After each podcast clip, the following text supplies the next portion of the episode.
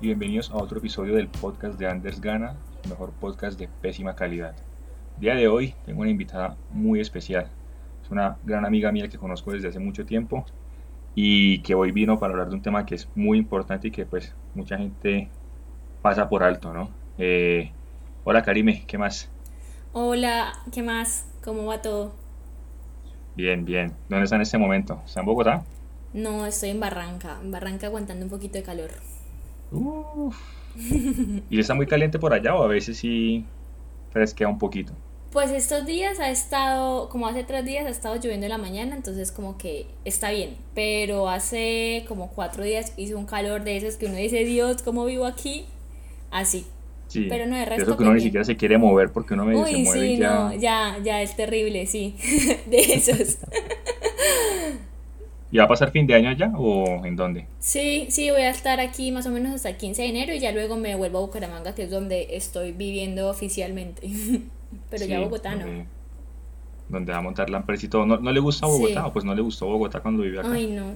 No, yo durante la carrera, los cinco años, solamente esperaba salir a vacaciones para, pues, para venirme y ahorita que volví a Colombia, pues trabajé un año allá y súper agradecida con el trabajo y todo, pero pues Bogotá es una ciudad muy complicada y pues lejos de la familia, entonces varios factores se sumaron y dije, no, ya, aquí, aquí ya pasé esta, esta etapa y pues me voy.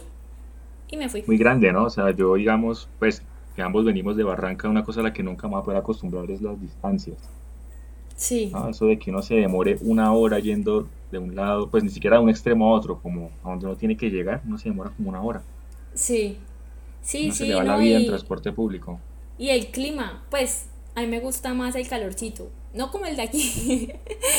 Cuando está chévere aquí, bien.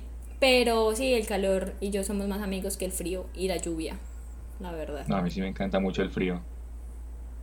No, yo sí me quedo. Yo con el calor sí no puedo, me causa migraña. Ah, deshidratación.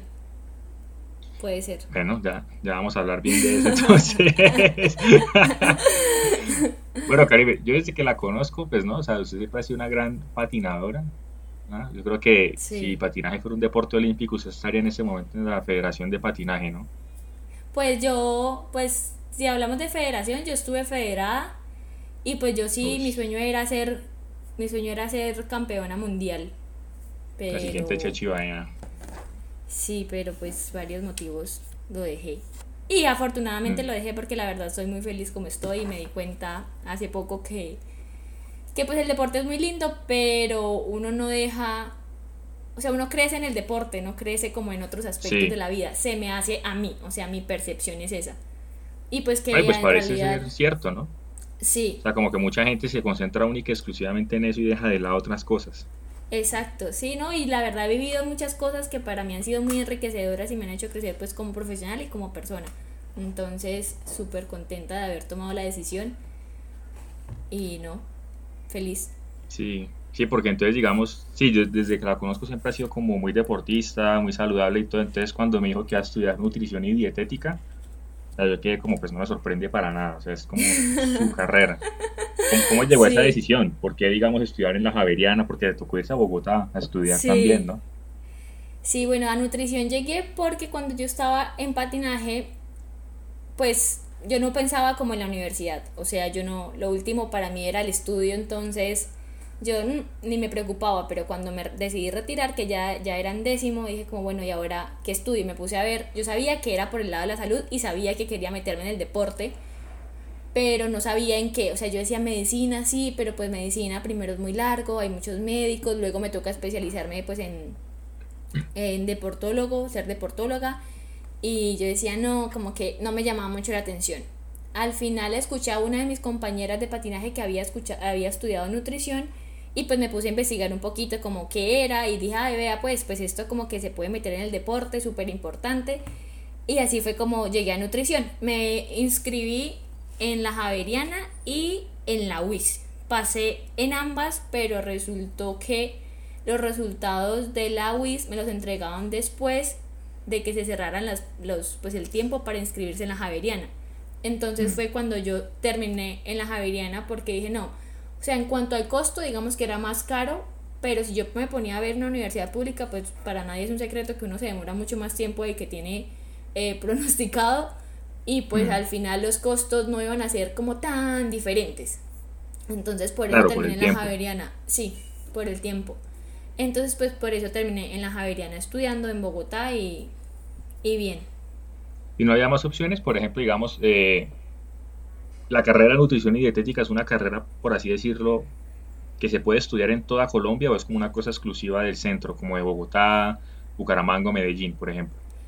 Pues había más universidades, estaba digamos la Universidad de Antioquia en Medellín, en el en la costa sé que hay una, creo que es la Universidad del Atlántico, la verdad no estoy segura en este momento. Em, ahora la abrieron hace poco en Cali, pero no es muy conocida. O sea, es una carrera que en realidad no es muy conocida. Incluso todavía la gente se sorprende mucho como, ¿cómo así? Nutricionista, eso no es, o sea, eso no es como una rama de la medicina. No, o sea, es una carrera como tal y se estudia cinco años y en realidad es una carrera pesada porque la gente cree, yo, pues yo tengo esa percepción que creen que es una carrera fácil.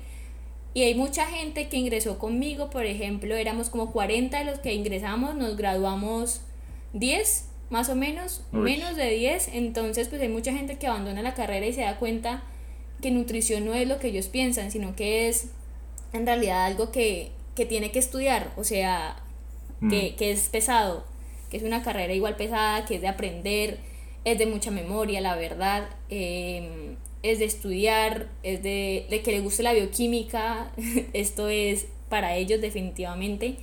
La bioquímica, todo lo que tiene que ver pues con la salud también, es, eso es nutrición. es curioso porque, pues, yo creo que la percepción nacional de la nutrición es que es como, una cosa casi folclórica, ¿no?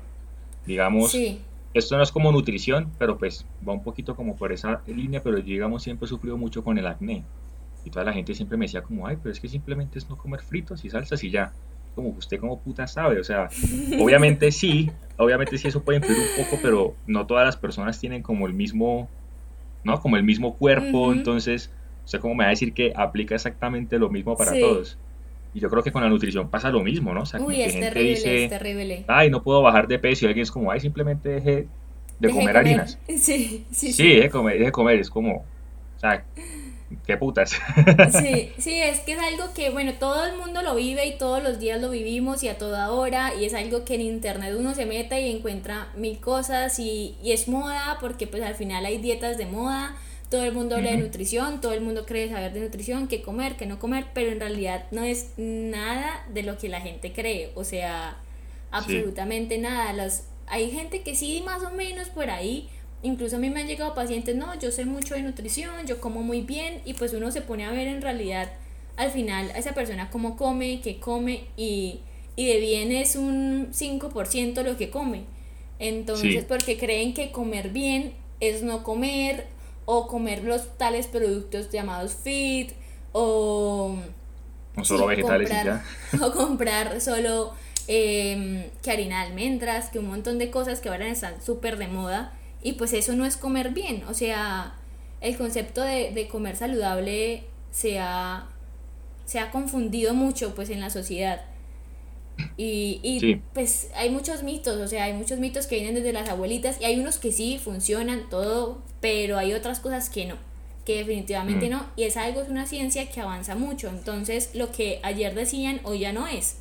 Entonces uno tiene que estar reactualizando para saber qué, qué es lo que pasa y, y, y en dónde estamos en este momento. Porque yo creo que una cosa que la gente no tiene en cuenta es que la nutrición también es... Eh, está afectada por muchos factores, ¿no? Sobre todo, digamos, la industria de la comida, imagino yo. O sea, la industria de la comida no es la misma que fue hace 50 años y obviamente un abuelito va a decir, no, es que hace 50 años uno comía esto y esto y esto bien. Pero la industria de la comida cambia y ahora hay otras cosas, otros procesos, pues otra, otro tipo de comidas. No, literalmente, otro tipo de comidas. Entonces, sí, eso es muy interesante. Entonces, digamos, fueron cinco años y cuando terminó, como que qué le quedó, como que qué fue la impresión que le quedó de, cómo se percibe la nutrición en Colombia. Mm, pues yo cuando terminé, la verdad, no, no tenía todavía una percepción como muy clara de, lo que la gente tenía, porque pues uno sí tiene práctica, sí trata con gente, pero es algo muy clínico. O sea, es algo que yo, pues digamos, la carrera, usualmente aquí en Colombia es, es clínica, es hacer prácticas o, o decir, en una clínica en servicios de alimentación o en nutrición pediátrica o nutrición del adulto. Entonces es gente, digámoslo así, enferma y una nutrición para la gente enferma es otra cosa muy diferente a una persona sana que quiere bajar de peso. Ya me di cuenta un poco más fue cuando pues cuando empecé a trabajar y cuando empecé a meterme un poco más en, el, en la cosa de las redes, como en mirar qué era lo que publicaba la gente de alimentación, en, en, ver a famosos, por ejemplo, hablando de nutrición, hablando de cómo comer y qué comer, ahí fue que me empecé a dar un poco cuenta de qué era lo que estaba pasando. Y pues todavía me sorprendo mucho de qué es lo que está pasando, ¿no? Pero yo cuando acabé la carrera a los cinco años, pues sí tenía como mis mis pensamientos de esto no es nutrición, o sea, nutrición no es comer así, nutrición no es suplementarse todo el tiempo, sí tenía eso, pero no sabía mucho acerca de lo que la gente pensaba. Ya cuando empecé a tratar más con gente, pues ahí sí me di cuenta de muchas otras cosas. Eso, eso que usted dice me parece como súper importante porque yo no había caído en cuenta en eso, pero es cierto, o sea, como que la nutrición eh, aquí es como algo más que todo clínico, ¿no? Yo recuerdo que yo cuando me mudé a Bogotá, pues ahí me dio muy duro la cuestión de la alimentación porque pues no vivía con mis papás, ¿no? Eh, mm. Niño mimado, que todo, todo se lo cocinaba, todo se lo hacía, entonces, claro, cuando me mudé acá fue un, cambio muy drástico. Y yo mido 1,81 y en un momento llegué a pesar 57 kilos. Uy, madre. Súper bajito, entonces claro, fue ahí cuando mi mamá dijo, uy, este muchacho que como que debe estar enfermo, entonces enviémoslo donde la nutricionista. ¿no? Entonces es como esa cosa de que, bueno, uno se le envía donde un nutricionista cuando uno está muy gordo o está muy flaco, ¿no? Pero como que nunca se piensa que en la vida cotidiana, independiente de, cómo esté uno en la balanza, uno siempre va a necesitar también como esas valoraciones, ¿no? Sí, sí, exacto. Y no es algo que la gente suele hacer. O sea, no es mm. como, hoy me levanté y como dice, no, me duele un diente, entonces voy al odontólogo. No, o sea, hoy me levanté pesando un kilo más, un kilo menos y pues no me preocupo porque sé que dejo de comer y lo pierdo o hago un poquito más de ejercicio y lo pierdo. O sea, como que la última opción ya cuando la gente ha probado Herbalife, ha probado una cosa, la otra, el mm. suplemento que venden a la vuelta de la casa, el que vende la hermana, la sopita de repollo que fue súper famosa en mi casa Em, todas esas cosas ahí y se ven muy mal, ahí es cuando recurren a una nutricionista. Y no siempre, o sea, yo no voy a, digamos, no voy a tratar mal a mis colegas, pero pues sí, como ir a una nutricionista de PS no es lo mismo que ir a una a otro tipo de, de consulta, porque pues aunque habrán, hay, habrán nutricionistas que harán maravillas en esos 20 minutos que le dan a uno en la consulta, pues nutrición, si uno quiere evaluar bien a una persona, en serio eso toma tiempo. O sea, es, es tiempo y es de ponerse a analizar y es de ponerse a mirar qué come la persona, qué factores le influyen. No es únicamente qué come y qué no come, sino qué hace durante el día, cómo está su estado de salud, cómo están sus niveles sanguíneos mm, de colesterol, triglicéridos, demás, si tiene o no tiene patologías, si tiene, bueno, un montón de cosas alrededor de una persona que mucha gente no puede mirar por el sistema que tenemos actualmente. Pero... Mm, ¿Y por qué decía esto? Se me fue la eh, paloma. A mí también. Ah, porque estamos hablando de la cuestión de, que la gente solo busca ah, bueno. como asesoría cuando es o muy arriba o muy abajo. Entonces ahí es cuando ya llegamos a, a, decir como, bueno, busco una nutricionista, voy a la de la EPS, le resulta que la EPS no me funcionó porque creen que no funciona, pero es que en 20 minutos no se puede hacer maravillas, ¿sí? O sea, no mm. se pueden hacer maravillas, o 15 minutos, no sé exactamente cuánto están ahora esas consultas, y siguen con lo otro. Entonces siguen con las otras cosas, que Herbalife, que lo uno, que lo otro, como había dicho ya. Y al final, cuando ya están desesperados, ahí sí como que buscan la última opción, es una nutricionista. No es como, lo, como un odontólogo, me duele la muela y ya sé que directamente voy al odontólogo. O me, mm. me parto el brazo, por ejemplo, o sea, exagerando, y voy al médico. Mm. ¿Sí? No pasa eso con la nutrición. Sí, total. Qué, curioso, ¿no? Porque, bueno, pues también es como, dice mucho de, cómo está posicionada la medicina, o pues cómo es la percepción de la medicina en este país, ¿no? También como por las por el poco acceso que se tiene a ciertos servicios. Sí. Pero, pero bueno, entonces se graduó y luego hizo una maestría en nutrición en actividad física y el deporte en España. O sea, aquí estamos Sí. cotizadísimos, nutricionistas cinco estrellas. ¿Cómo fue eso? O sea, ¿cómo, cómo llegó a la maestría? Pues yo durante la, o sea, yo lo que decía, yo quería estudiar nutrición porque pues, pues fui deportista.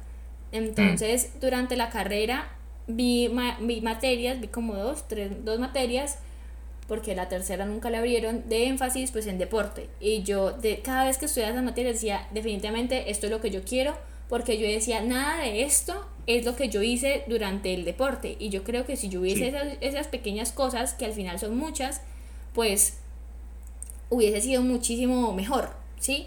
Mm, Me hubiese ayudado mucho más. Exacto. Entonces, como durante la carrera decía, no, esto es, esto es. Aunque a veces veía alguna otra materia y decía, "Mm, esto también me gusta mucho. O sea, en realidad era muy buena para la mayoría de cosas. Pero definitivamente yo salí de la carrera y lo único que dije fue, quiero hacer mi maestría pues en deporte. Busqué como cuál me gustaba, qué quería, cuánto costaba, porque también es otro precio, pues otro tema, la parte económica. Y al final Mm. decidí irme a España a estudiar a Barcelona, a la Universidad de Barcelona, a estudiar el máster en nutrición en la actividad física y el deporte se llama. Estuve un año allá estudiando y la verdad me encantó. O sea, yo cada clase que había así nueva, que aprendía algún concepto nuevo, algo algo diferente, me ponían a leer cosas prácticas, yo decía, esto es maravilloso, o sea, a mí se me eriza la piel cada vez que como que Mm. leo o, o sé de algo que digo, esto es súper útil, claro, o sea, ¿cómo no? Entonces, a mí me encantaba, yo terminé mi maestría súper contenta, la verdad, aprendí un montón, o sea, un montón es un montón, muchísimo, y pues al final terminé siendo nutricionista pues deportiva, que ahí va otro tema, ¿no? De aquí hay muchos clínicos, yo soy nutricionista deportiva, entonces sé cómo manejar un deportista que no tiene nada que ver con un paciente clínico, un paciente, em, sí, por Casual. ejemplo, pediátrico, exacto, Mm. sí, que es otro, otro mundo totalmente diferente. Bueno, y si, y si Bogotá no le gustaba, ¿qué tal Barcelona? No, Barcelona es pequeña, o sea, ¿Sí? Barcelona es pequeña, la verdad, Barcelona es pequeña, Barcelona es muy organizada, pues el transporte, a mí me encantó Barcelona, yo me quería quedar, la verdad. O sea, ¿Qué tal era el clima? Pues allá como hay estaciones, igual yo llegué sobre mm, otoño, cuando yo llegué era otoño, pero pues Barcelona es costera, entonces em, pues el, en realidad ni el invierno ni el, ni el otoño se sienten muchísimo. Bueno, yo ya había estado en. Canadá, yo sabía que era un Ah, invierno, bueno. un invierno a menos 38 grados y pues allá el invierno llegaba mínimo, pues yo creo que a menos 2 grados, ¿sí? O sea, cuando hacía Sí. mucho frío en Barcelona, porque España, pues a- a España tiene otras ciudades que serán Sí, totalmente otras diferentes. ciudades que sí Ajá. llegan como a menos 15, Sí. cosas así. Entonces, no, Barcelona bien, la verdad, súper bien. Nunca tuve que usar la chaqueta de invierno gigante que usaba en Canadá, por ejemplo, que, que era para menos 18 grados, menos 30.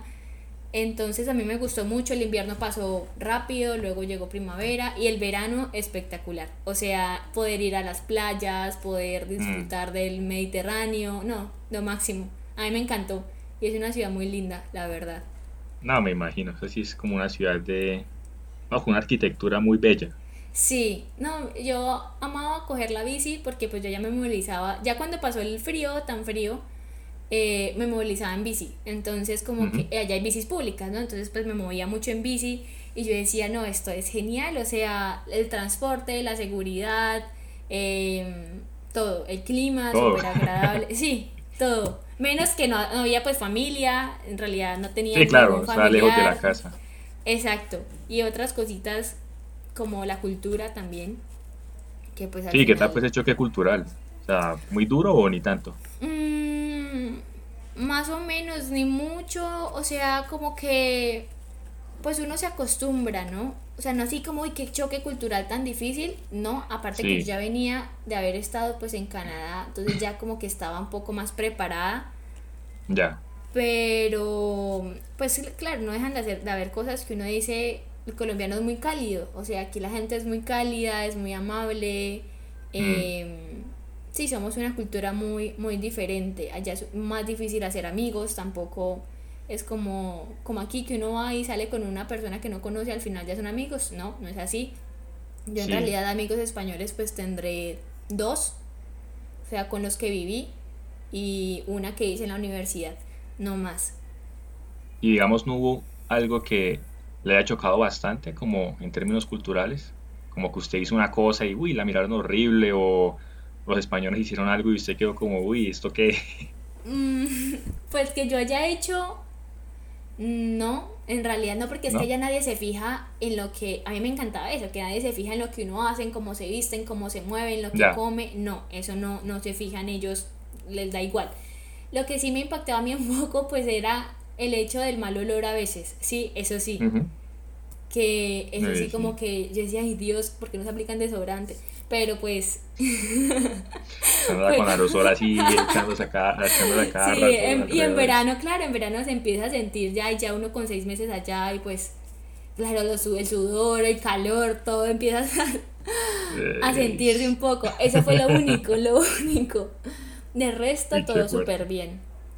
Bueno, y, y sus colegas, ¿qué, qué, tal, ¿qué tal eran esos otros estudiantes de maestría? ¿Tenían como el, el mismo, los mismos estudios de pregrado? ¿Algunos venían como de otras cosas?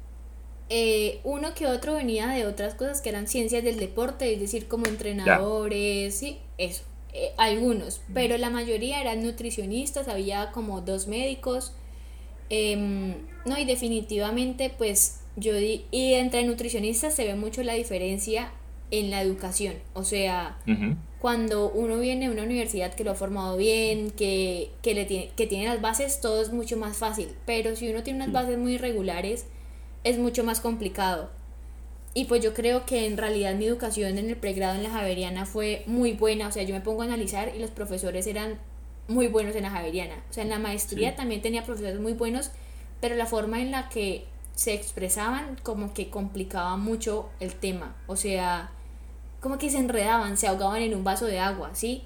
Allá, digamos, en, eso en los profesores y en los estudiantes, pues, pues igual es que no es como uno comparte tanto como en el pregrado, entonces uno no logra conocer a todos a fondo. Yo conozco con los que andaba, que eran en realidad, pues yo andaba con latinos, ¿sí? Andaba con con unos ah, chilenas. Había, latinos también. Sí, eran, habían varios, habían venezolanos, uruguayos, argentinos, chilenos, pues chilenas porque en realidad la mayoría eran, eran mujeres. Y mis amigas eran ellas, una, una eran dos colombianas, pues son dos colombianas, como dos chilenas, una española y habían tres colombianas y una, una de Ecuador, una chica de Ecuador también. Para que los europeos eran minoría. No, eran la mayoría, eran la mayoría. ¿Sí? Latinos habríamos como unos 10. Sí, éramos como 40. Chévere. Sí, me pongo a pensar y que en la maestría también que yo hice apenas era, eh, éramos apenas 15. Sí, pocos. Sí, 40. pero muy bacano. Bueno, y luego terminó la maestría y para Colombia otra vez. Sí, me tomé la decisión de regresarme, no eran mis planes, pero me regresé. Ah, ¿Existía la opción de quedarse allá en España o, o le tocaba devolverse porque si te tocaba? No, yo quería quedarme, había la opción de quedarme en España estudiando más, estudiando más, sí, pues quedarme a buscar trabajo y a buscar vida allá, en realidad. Sí. Em, pero no tomé la decisión de, de venirme con mis papás, pues que serán los que son los que me apoyan todavía en muchas cosas. Y me vine a Colombia llegué y al que a las dos semanas ya, ya tenía trabajo, o sea, estando en España apliqué un trabajo, a un trabajo y llegué y fue, pues la demora fue en llegar para yo empezar a trabajar, en realidad, sí, y empecé a trabajar de una vez apenas llegué a Colombia. Y qué chévere, ¿y en qué empresa? ¿Cómo se llamaba la...? Se llama Live Life, Live Life Nutrition, en Bogotá, una muy buena, o sea, mis colegas de verdad que las admiro muchísimo, las aprecio muchísimo. Fue un, un muy buen lugar para empezar mi vida laboral. ¿Y difícil o se acopló como de una vez apenas? No, me acoplé muy fácil, o sea, me acoplé muy fácil, la verdad, para mí es muy chévere tratar con gente, atender consultas, eh, aportar de mi conocimiento a ellas, o sea, fue a ellas y a los pacientes también fue muy, muy bueno. O sea, yo me sentía parte, como una familia, o sea, me sentía parte de, de algo, ¿sí? En esa empresa. No era como uno más, no, o sea, me sentía parte, como en conjunto. Y eso me gustó mucho. Eh, trabajamos a veces con una dermatóloga, ya que usted lo dijo ahorita al principio, por ejemplo, nosotros, sí, bueno, ya trabajan con una dermatóloga eh, súper buena. Entonces, Así sí, es un trabajo interdisciplinario, que eso es espectacular. O sea, para un nutricionista es súper bueno. Porque como todo, yo creo que el médico no debe trabajar solo, o sea, el médico debe trabajar de la mano de otros profesionales, igual que una nutricionista debe trabajar de la mano con otros profesionales, igual que un entrenador pues debe trabajar de la mano con un nutricionista y otros profesionales, porque pues cada quien estudia algo muy específico, es como si yo me pusiera a hablar de deporte o de, pues, de entrenamiento, yo sé lo que he aprendido en mi vida empíricamente, pero no sé más allá de... Sí, lo académico no. Ajá, entonces pues allá trabajaba, si había un trabajo interdisciplinario con endocrino y con dermatología cuando se necesitaban. Se remitían ¿Y Cuál era, ¿Y cuál era, digamos, el público, pues, el, grupo de pacientes de, la empresa? Como qué clase de personas. Eso es gente que vive en el Chico, gente de estrato. Ya. De estrato 6. Sí, gente de estratos altos. Sí, gente de estratos altos de Bogotá. Ese es el público que tienen allá en Live Life. Mm. Sí, claro, es, es también a veces como triste como que no sea tan asequible, ¿no? Eh, sí. Las consultas de nutrición. Sí, porque, sí, claro, y pues digamos a mí que me pasaba, que muchos de mis amigos me decían, ay, ahora que usted está, o mi familia, y ahora que usted está, pues ya me puedo atender, sí, ¿cuánto me cobra? Y mm. yo decía, no, no puedo porque pues allá tenía contrato de exclusividad y yo con eso fue súper responsable porque pues yo decía, no puedo ser no puedo ser mala persona ni mala profesional ni no yo tengo que respetar lo que lo que es de cada uno la pues, ética profesional. Exacto mi ética profesional. Entonces yo decía no no averigüen en Life y pues claro o sea nuestra nuestro círculo social no está todavía dispuesto a pagar lo que lo que cobran allá por una consulta que son alrededor de 600 mil pesos sí eso es muchísimo. Entonces pues para mí era muy duro porque pues yo sí quería ayudar pero no podía y pues mi familia, ay, pero no, eso no importa. Yo decía, no, no, no, no y no. O sea, no, yo soy súper seria con eso y yo decía, no. Entonces, eso es lo difícil. Eso era y también depende de... las prioridades, ¿no? Sí, sí, también depende de las prioridades, pero fíjese que ahora que yo tomé la decisión, pues, de renunciar con todo el dolor de mi corazón, porque me sentía muy bien allá, pero pues varias cosas, varios motivos me llevaron a renunciar em, y empezar pues sola pues muchos amigos que me habían preguntado hacía mucho tiempo me empezaron a decir, ahora que está atendiendo, pues que está, que ya no trabaja ya, me atiende, y yo, pues claro, o sea, ¿cómo va a decir que no si es en lo que yo, para lo que yo estudié? O sea, eso era para lo que yo estudié, porque yo, eso sí, yo desde el colegio siempre busqué trabajar sola, incluso cuando llegué a Colombia yo decía, si no me sale este trabajo, pues yo me voy como independiente de una vez, porque no me voy a quedar mirando para el techo y no quiero trabajar pues como en una EPS, algo así como de paso, no, o sea, yo quiero trabajar en algo que me haga feliz. Mm, y pues Live Life me gustaba mucho, por eso apliqué también a ese trabajo. Entonces eh, empecé a trabajar sola y muchos amigos vinieron a mí y pues los he podido atender muy bien. Ahora uno se da cuenta pues de que si la gente sí está dispuesta a pagarlo, claramente lo que viene el punto es que sí, no es para todo el mundo, o sea, no todo el mundo va a invertir cierto dinero en nutrición y más cuando uno sabe que por la EPS lo pueden atender, ¿sí? Pero la gente sí está buscando mejorar su salud un poco y ayudarse de la mano pues, de la nutrición. Sí, hasta cierto punto también como la vida fit es una moda, ¿no? Que sí, eso es, de ese, un poco cansón eso, ¿no? Vivir como con esa moda de que, y además porque precisamente como es una moda, creo que la gente tener como esa percepción errónea de que debe ser muy fácil acceder a esos servicios o simplemente viendo videos en Instagram o, una youtuber es como, ah, sí, ya, ah, sí, con, estos, con estos tips ahí sí voy a bajar de peso. sí. Sí, esto con esto de la cultura fit es muy complicado porque primero nos han cambiado la percepción de la imagen corporal. O sea, eso es algo terrible. Ya uno no puede ser, no puede mm. tener sus rollitos porque tiene sus rollitos y es gordo definitivamente. Pero sí, entonces uno tiene que estar marcado todo el tiempo, tiene que tener un porcentaje de grasa que le haga perder el periodo, que le haga tener mil, mil problemas. Em, ahora tiene que comer productos súper costosos, eso es otra cosa de la cultura fit, que tiene que comer, mejor dicho, invertir un montonón de plata en la alimentación cuando no lo es. Em, que tiene que hacer ejercicio 24/7, 7 días a la semana, porque si no lo hace, pues tampoco es fit y que tiene que comer cosas que no tienen ningún sustento científico, que tiene que suplementarse, que tiene que comer el pan sin gluten, esto sin lo otro, todo sin, sin, sin, y vivimos en la cultura del quitar todo el tiempo de la alimentación y que todo es malo. Entonces es muy complicado a esa, o sea, en eso, o sea, y todo el mundo, lo que usted decía, todo el mundo pues habla de nutrición. O sea, hasta el youtuber que es que ni estudió, bueno, si estudió, pues se dedica a YouTube, que eso es un trabajo gigante porque redes sociales es algo terrible.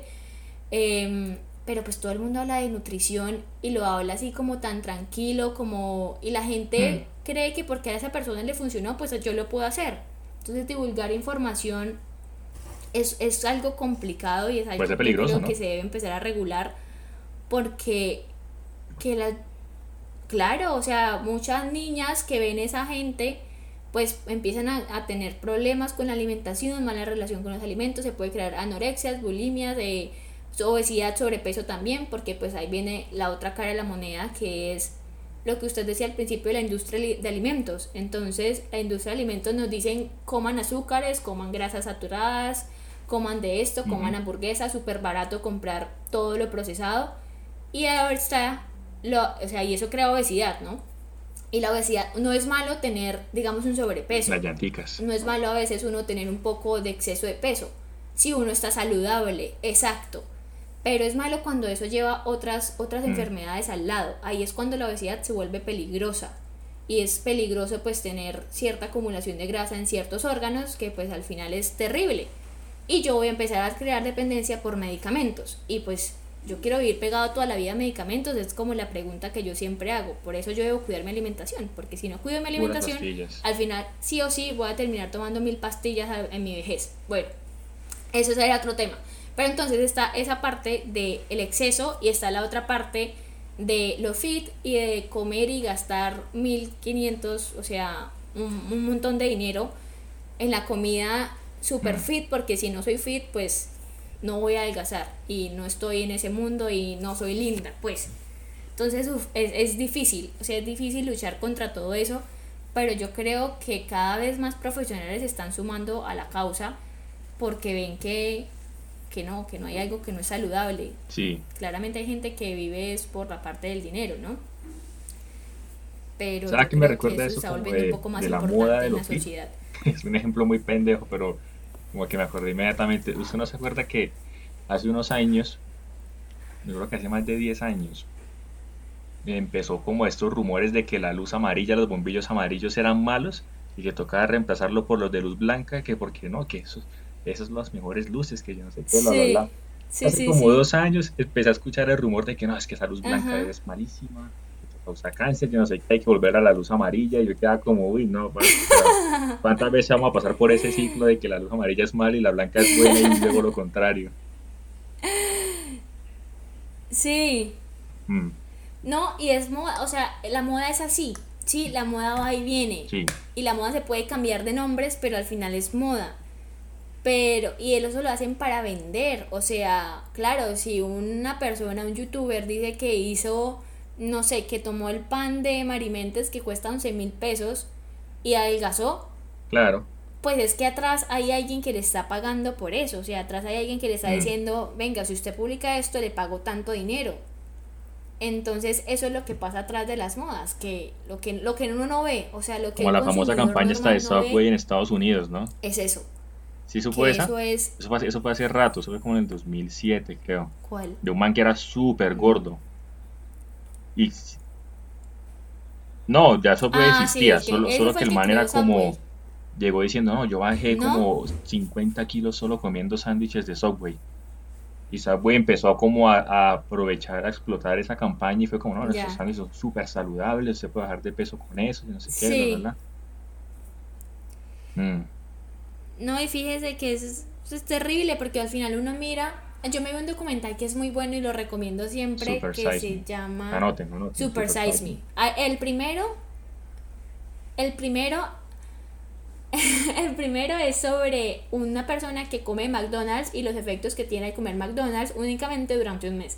Y el segundo es sobre la industria de alimentos, o sea, sobre el pollo, bueno, hablan del pollo, pero cómo le venden a uno cosas como súper deliciosas, pero no es todo lo detrás. Entonces, uy, no es que tienen que vérselo. Yo, lo, yo me lo vi en Amazon Prime, no sé dónde más estará, pero es, o sea, yo lo recomiendo mucho. Si uno quiere ver en realidad qué pasa dentro de la industria no fomento la piratería, pero si no Hay otros, no recuerdo los nombres. Super Size Me. de verdad que yo me lo volvería a ver. Me lo volvería a ver tres veces más. hay, que, hay que buscarlo. En Netflix no está. si lo encuentro, dejo la descripción en el, en el link del episodio. Ya saben, no pirateen, Sí. Bueno, y entonces, ¿cómo, ¿qué tan difícil fue empezar Nadie esta empresa? Pues no, no, no, quiero decir que la haya empezado sola, pero es prácticamente como su empresa, ¿no? Sí, es Camar Nutrition y así la empecé en redes sociales y la empecé desde la universidad, desde que yo estaba en la universidad, yo iba publicando cositas de las que aprendía. Entonces yo iba incluso la empecé por una materia, una materia que me pidieron que hiciera algo de nutrición y yo, bueno, lo fácil es lo fácil entre comillas, uno cree que es fácil, pero no, es crear una página, algo en Instagram y y pues empezar a publicar ahí. Entonces lo empecé así como por, por esa materia, luego dije, bueno, esto es como chévere, empecemos a publicar así cositas, nunca pensé como en, en explotarlo mucho. Al principio, lo hacía como más por diversión. Luego ya lo hacía porque me gustaba, entonces ya, o sea, me gustaba mucho más que la gente dijera, uy, qué chévere, uy, esto no lo sabía, todo eso. Luego lo paré mucho tiempo, o sea, siempre había sido muy intermitente lo paré, resulta que me fui a España y en España lo volví a retomar porque aprendía muchas más cosas y quería publicarlas, o sea, quería darlas a conocer y empecé a ver que muchas nutricionistas buenas que a mí me gustan se mueven mucho por redes sociales y publican cosas y desmienten mitos, todos los mitos que hay, toda la gente que pone eh, cosas que no son, entonces pues es una plataforma y yo puedo ayudarla para decir todo lo contrario. Entonces empecé a usarla ahí, luego la volví a abandonar porque en el trabajo no podía publicar nada en, mi perfil y pues apenas renuncié volví a retomarla. Entonces ya la retomé como camar.nutrition en Instagram em, y ahí publico, ahí publico las cosas, eh, la gente me pregunta por asesorías, bueno, toda la información por ahí también la voy dando.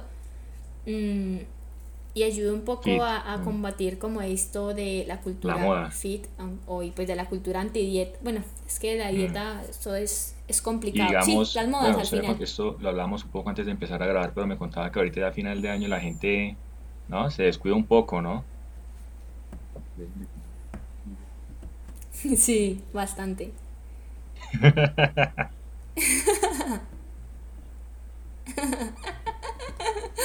sí, sí, la gente se descuida mucho y el problema no es que uno se descuide, el problema es que llega enero mm. y uno cree que porque empieza el año tiene que bajar de peso, tiene que hacer lo otro, tiene que estar saludable, pero ¿por qué no hacerlo en esta época? O sea, yo puedo comer notilla, puedo comer buñuelo, puedo comerme una hamburguesa, puedo comerme lo que sea, ¿sí?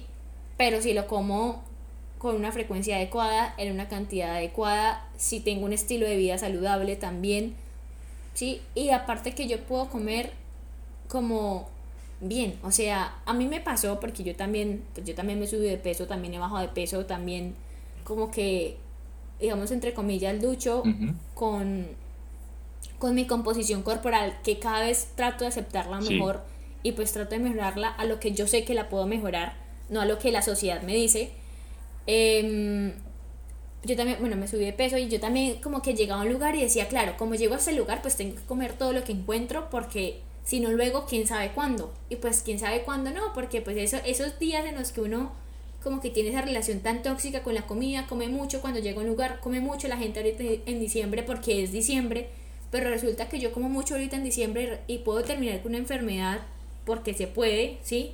o desencadenar, desencadenar una enfermedad que ya tengo como oculta y después no voy a poder disfrutar mm. de otro diciembre comiendo lo que quiero comer. y también es súper importante lo que dice sobre cómo saber el cuerpo que uno tiene, ¿no? Yo digamos también ya como que acepté como mi, mi, contextura.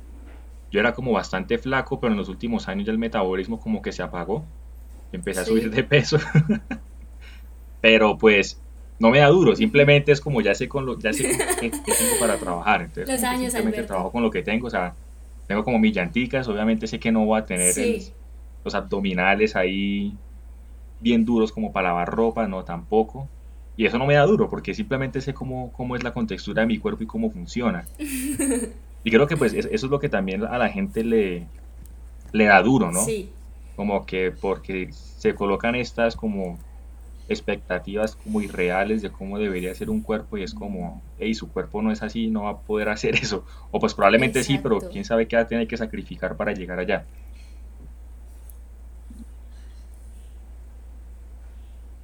Sí, Sí, y ese es el problema, o sea, yo, depende mucho de los objetivos, de la que la gente quiera, de, de eso, o sea, yo no digo que todo el mundo tenga que estar mm. marcado, que todo el mundo tenga que tener un porcentaje de grasa super ideal, no, yo no estoy en eso, pero si yo quiero en algún momento, digamos, llegar, llevar o saber que puedo hacerlo, digamos, no sé, disminuir mi porcentaje de grasa, tener un poco más de, estar un poco más marcada, lo que llaman, pues yo lo puedo hacer, mm. sí, lo puedo hacer. Que tengo que sacrificar muchas cosas, sí, sí, yo estoy dispuesta a hacerlo porque yo lo quiero hacer y porque a mm. mí me gusta, no porque quiero compararme con fulanito, pues bien, ¿sí?